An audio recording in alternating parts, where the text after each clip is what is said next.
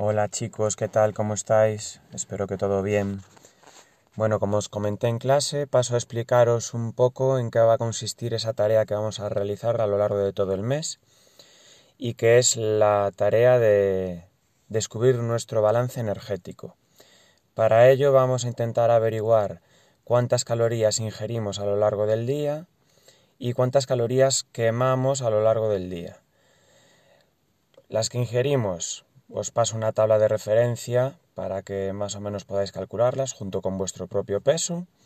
Y las que quemamos, os adjunto también otra tabla en la cual tenéis que mm, ver un poquito qué tipos de actividades hacéis a lo largo del día, porque se queman calorías de todas las maneras.